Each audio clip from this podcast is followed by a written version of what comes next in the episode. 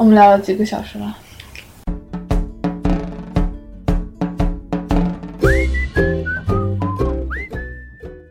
大家好，欢迎收听同你讲。主题是什么？异地。异地恋会不会成功？这段又要剪进去了吗？我发现我每次可以不剪啊。开头恐惧症好玩的，可以剪啊，我觉得。就问主题是什么？忘记了。对呀。嗨，大家好，今天我们要讨论的主题是大家觉得异地恋会不会成功？是这样吧？是的。然后呃，先每个人做下一句话自我介绍吧。我先开始，我是一个正处在一段异地恋当中的 Samantha。呃，我是觉得看见异地恋就退避三舍，就不要开始了的小新。我持的观点是距离永远是问题。我是萌叔。呃，我是几乎经历的每段关系都是异地恋的司马。嗯，我是正在同城异地恋的大可，我不太确定异地恋会不会成功。我是从来没有谈过异地恋的 H。我是觉得异地恋不会成功的 Emily，目前是一个单身直女。怎么咋？还是你先开始呢？又是我先开始啊！就是现在正处在一段异地恋当中，然后对象在遥远的广西，然后 对就很没有广西，就是还挺远的，而且机票好贵啊！多长时间能在一起？几个月吧。几个月？嗯。你一共处了几个月？四个月，我记得。四个月。处 了四个月，那就是两个月见一次。那现在这么只能这么算？那在一起几天啊？一共？一周。哦天！那异地恋现在对你来讲有没有什么困难？有啊。就就很，就最明显的就是见不到嘛。他和就是有的时候会，有的时候有的时候会觉得，比如说你谈了一场恋爱，你就应该会有一些福利，比如说想吃的一家店可以两个人去吃了，或者是想做的一些事情可以两个人，就比如说看博物馆、看展可以两个人去了。但是异地恋就没有这样的，可能有一个瞬间会觉得，好像就跟没有谈恋爱似的。每天是就是微信视频打视频，对，就基本上能打就要打。天天都有视频，嗯，视频会不会看腻？视频不会看腻，但视频有一个很尴尬的一点是，有时候会卡，如果网络不好。就一开始，呃，我有时候在学校的时候，学校的那个校园网络很差，然后就经常是，嗯，又卡了。会不会卡在一个很尴尬的画面？这种情况就开四 G 了。哎，我那 你为什么会支持异地恋会成功？对，但是也有好的地方啊，就是比如说，我觉得可能异地恋的时候，个人空间会更足一点。其实我有一个想法，我觉得异地恋最终目的肯定还是就是你这异地恋是一个过程，对对对，最终两个人还是要到一个城市，是的，有这样的目标。对我俩都赞成说，就是你最终肯定不能是长期的异地恋，最后肯定是要在一个城市的。那就叫网友啊。所以现在的阶段是网友网恋是吧？所以所以就是以后会都来北京，不一定在北京，可能去别的城市，去南方。两个人一起迁徙。对，他是属于那种在任何城市都可以生活的人。嗯，我就是那种在任何在任何城市都不能生活的人。我特别想深入的问一下，你们是怎么认识的？就是网上认识的，一开始就是交友软件还是什么？不是，当时还是贴吧。然后贴吧原先就有交友帖那种，然后后来就他写的那个自我介绍很逗，就很有趣。我其实是一个不相信网恋和异地恋的人，就至少那个时候还是就挺坚定的，觉得就觉得不会太信任。你想一个网络，就是你面对的是一个电脑，然后你怎么知道电脑另一头的那个人他在回你这句话的时候是不是真心呢？是不是真的是这个表情？但是他写那个个人介绍很有趣，然后我就去加了他一下。然后一开始的时候还很尴尬，我就在想啊，我要不要用个假名跟他就是聊天啊？然后他就就哐哐哐的自我介绍了一番啊，我说啊，好吧，那我就也哐哐自我介绍了一下，然后两人就聊得很很开心。能不能分享一下那个自我介绍是多有趣？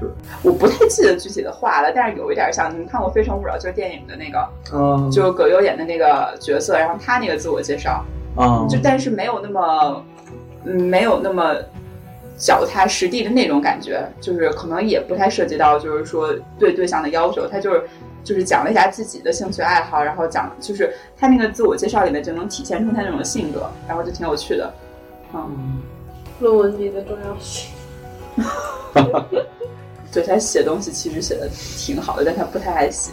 我其实认识他的时候是大一，就那个高三暑假，然后大一，然后我俩那个时候就算是聊了一段时间吧，就是可能不是非常严肃的那种恋爱，然后中间就断了，然后后来是近，其实我认识他就已经认识三年了，对，但是是最近才开始恋爱的，嗯，所以怪不得你说有可能长期。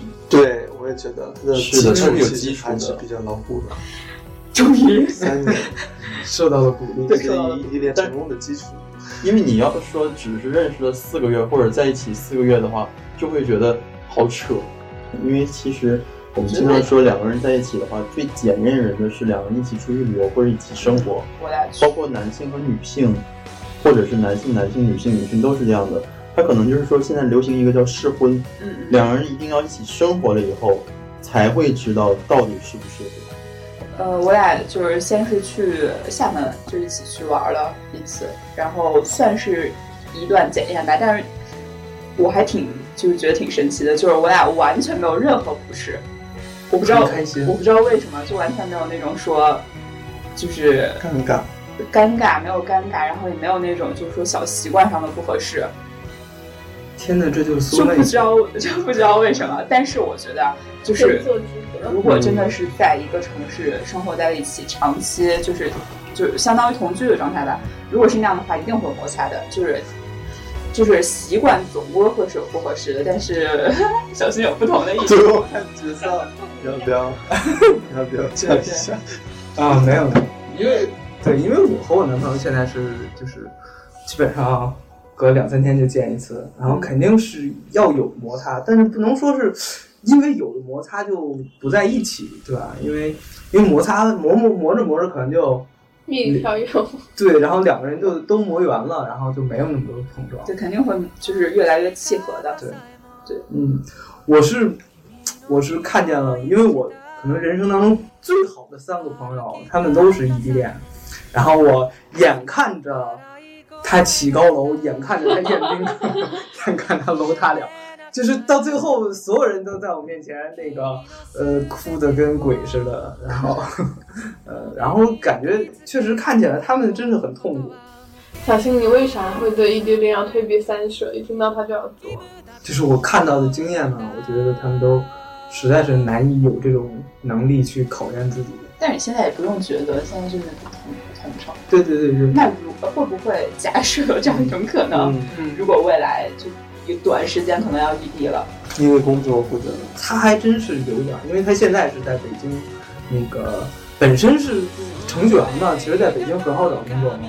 但是他也是特别恋家，然后有有的没的就就跟我说说咱俩一起回贵州去当中学老师怎么样？哈开不开心？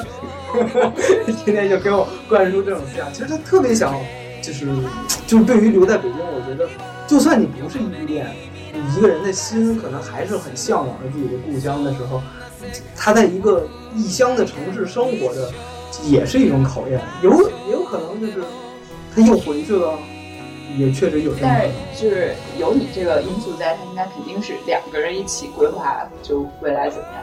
是，但是这样也变得挺辛苦的，就是压力很大，因为这个人完全要在这个城市生根发芽，就奋斗几十年，完全的原因就是因为你，你有一天不爱他了，或者说感情不那么好的时候，嗯，嗯他怎么办？他在这个城市还有什么？他没有任何的亲人朋友。我觉得这就是为什么我女友就是她一是觉得北京太不宜居了，二是觉得就是。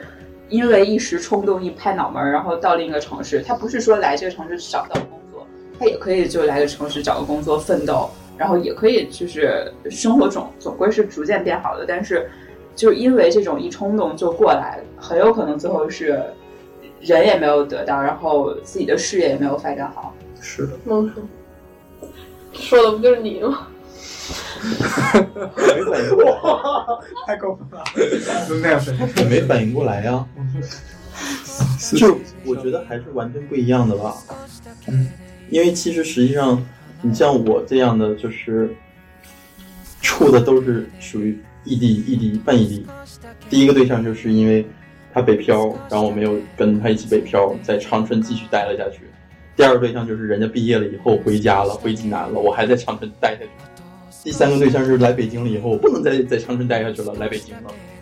但是还好，就是不太一样的地方就是有目标，而且是想在一起很久，所以只是想挣点钱，然后再找一个小城市待下去。所以可能还是不太一样吧。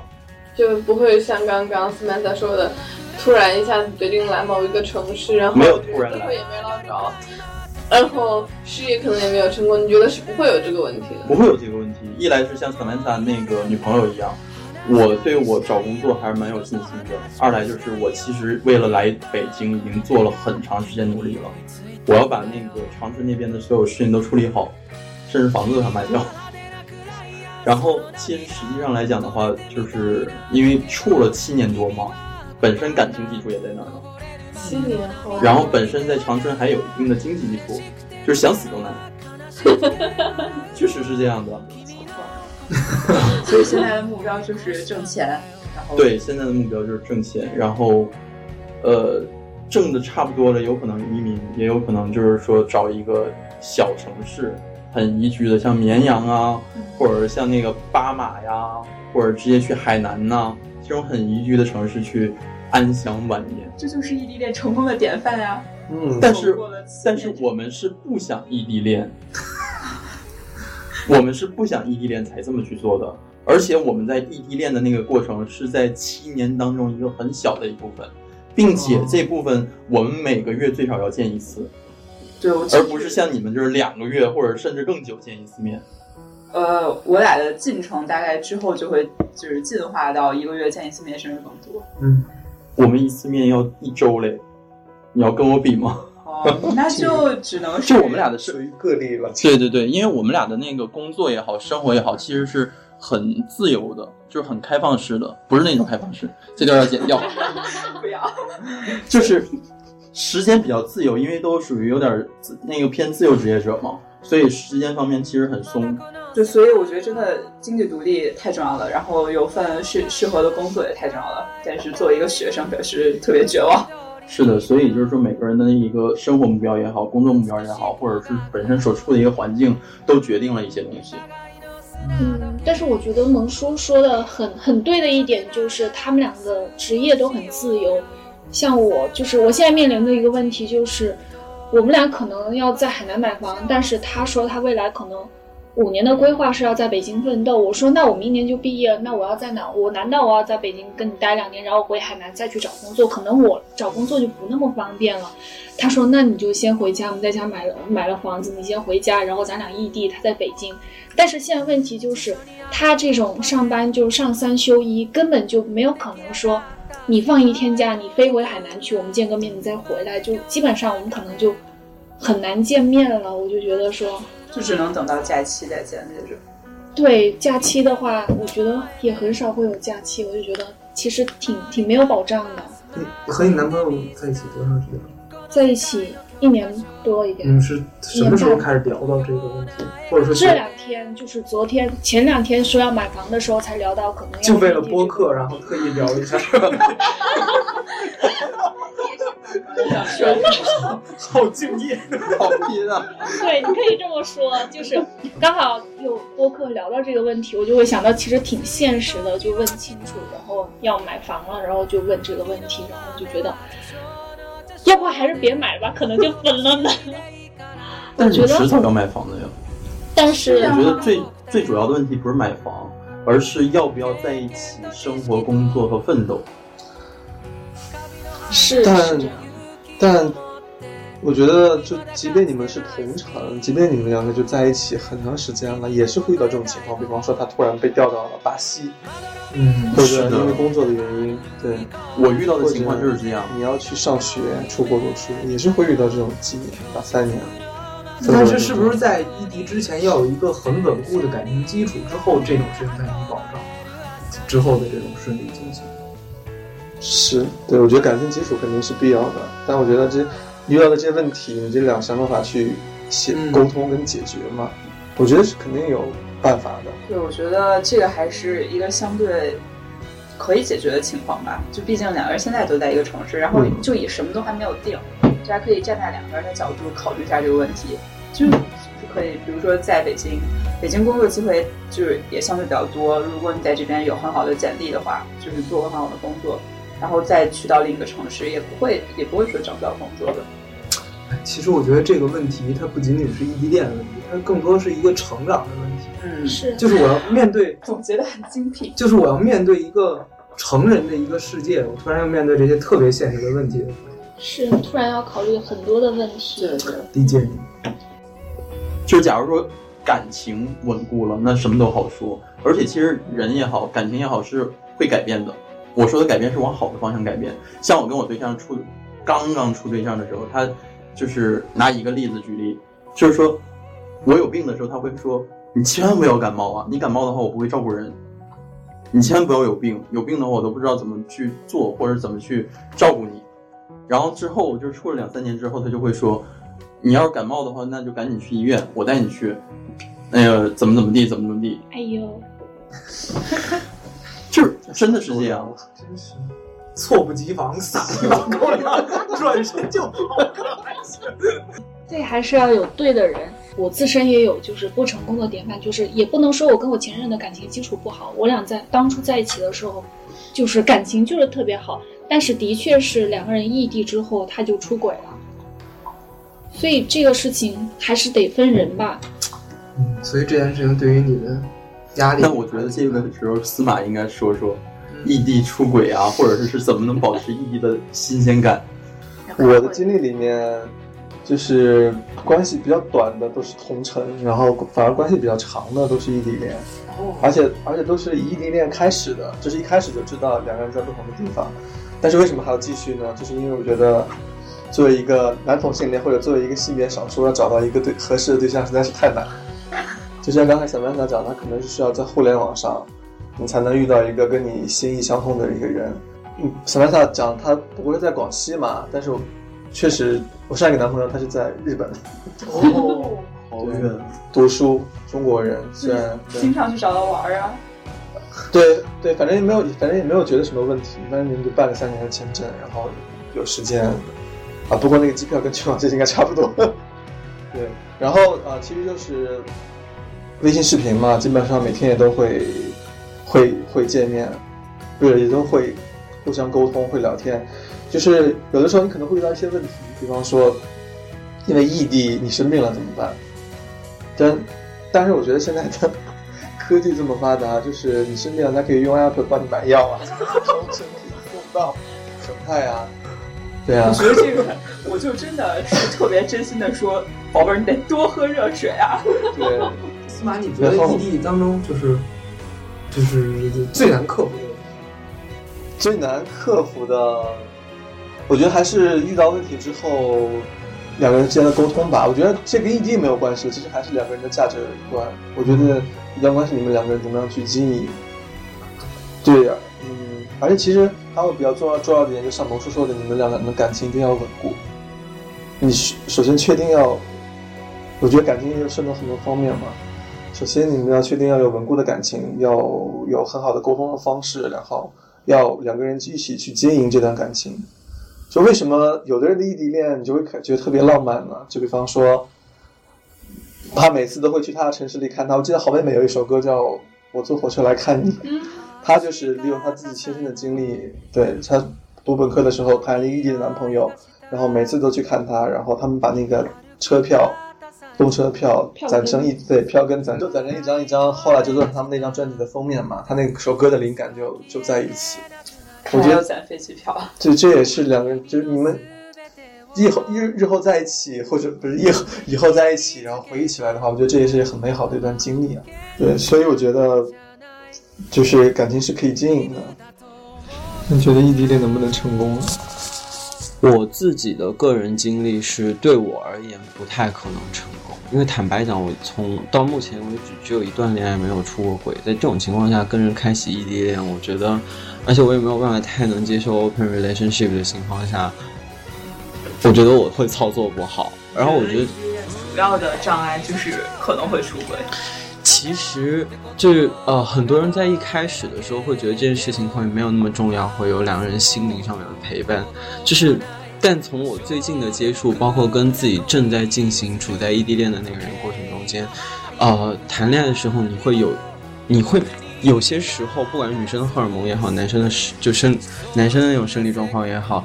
你都会有一段时间很希望有一个人能拥抱，然后能接吻的那个状态，你知道吗？可能都不是做爱，就是需要有一个肉体来抚慰你。那这个时候异地恋是没有办法去解决这个问题的。当然能有人能忍下来，但是我觉得它会让这个谈恋爱的过程变得很痛苦。那比如说在异地恋的情况下，你的对象出轨了，就是肉体上的出轨，那之后是否还能原谅呢？我能接受，我也是。就是可能就异地恋的时候，你俩可能还是经经常的有精神上的这个交流，但是他要是身体出轨的话，这个是有可能的。像我有一个朋友，就是他跟他女朋友也是异地恋。司马为什么那么笑？没有，我的朋友就是我。对，我我会我会在想他是不是这么想，所以我就看到他笑我就。然后他跟他他他的女朋友也是异地恋，然后他在异地恋的时候，他就跟另外一个女生搞在一起了，就是纯粹的，他他说的是纯粹的，就是肉体上的这种，但而且那个女生她是要将近要结婚的那种状态，然后就会经常性的搞在一起，但是还会请他的女朋友去原谅他，我就觉得这种就很很奇葩呀。对呀，他就他的理由就是因为本来就是隔了那么远，没有办法解决。那我还是爱你的，我我找个人解决一下这种问题有什么不可以？那我觉得就简直了呀！经常会遇到情况，说两个人一开始把关系聊清楚，就包括我最一开始觉得 open relationship 可接受的原因，也是因为你们可以最一开始就约定好。但这个人会变得非常快，你在某个阶段会觉得你只需要这个人就是爱你就好。他跟别人上不上床无所谓，但可能就是其实你后来发现你不行，或者是经过某一件事情之后，你发现你就不行了。但这时候其实对方的需求没有跟上，然后对方的调整跟你的节奏是不一样的，然后就会原本 match 的东西就不太能 match 了。然后因为异地恋的关系，有太多的东西是建立在这种一开始的约法三章上面，所以我觉得他不可不靠谱的东西太多。嗯，就是需要持续的沟通。对。对，所以你是觉得，因为这些，就你刚刚提到的种种原因，所以就觉得异地恋不太可接受。我觉得核心因素可能是懒吧。其实，其实我觉得对于我来说，恋爱很重要的一一件事情就是和那个人在，不是就是面对面的。然后有这种激情，互相看到对方的眼睛，能感受到这种荷尔蒙，我觉得这个是恋爱很重要的一点。其实我很难理解异地恋，就你相隔那么远，你这个对于我来说，恋爱最本质的那个东西不在了呀。你处的时间太短了，激情很容易就没了。不是，我觉得不是，不是激情没了，是就是你见面之后所建立的这个人和人之间这种联系。这个东西是，我觉得这一点是挺关键的，因为我一开始跟朋友讲我和那个女友的事情的时候，他们就也是说啊，你这就网恋啊，就，确实是 好可怜啊，对，就很可怜，已经说过这一遍了，对，就是说是网恋啊，然后而且是当时时间还蛮短的，然后尤其是很多朋友就他们会提醒我说，你就真的了解这个人吗？就是他在网络上展现给你的这些东西和他真真实生活当中的人有可能就不 match，然后就有很多诸多这样的提醒。但是我觉得，就回到你刚才那个话题，就能不能在只有微信还有只有视频的情况下感受到这种就是激情，或者是就所谓的爱情、爱意或者喜欢？我觉得完全是 OK 的。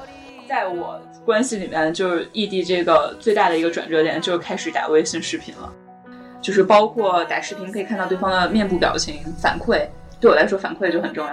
嗯，然后这样我觉得信任感是由于这个开始打微信视频能够有一个突飞猛进的感觉。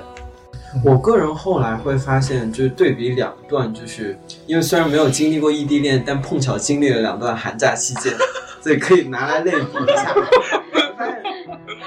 这这段感情，你把它放在生活中的比重调的越低的时候，异地的难度会越高，呃，异地异地难度会越低。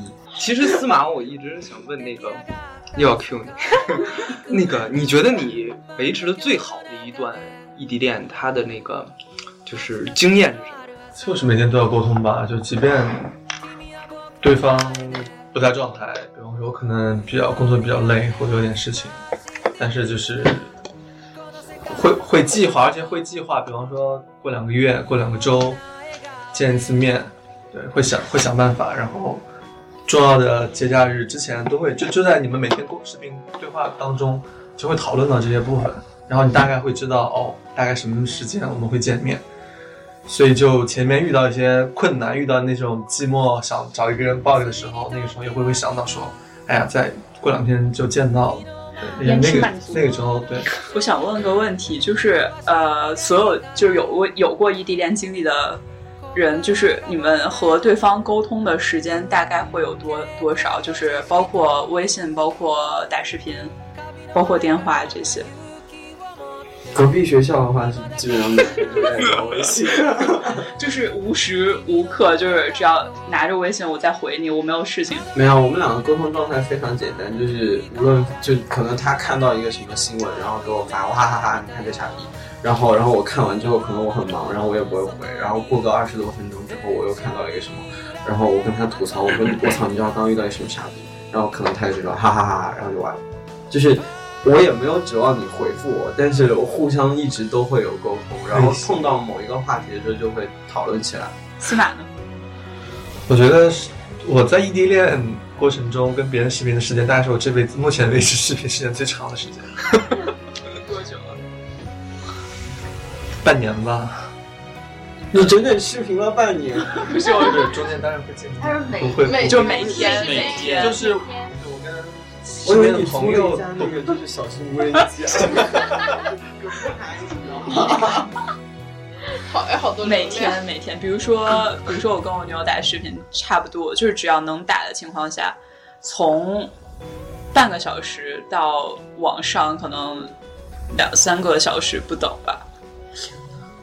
对，我觉得，然后就是日常可能就微信不会每时每刻都回，但是我可能会知道他在干什么。比如说他现在就是在上班。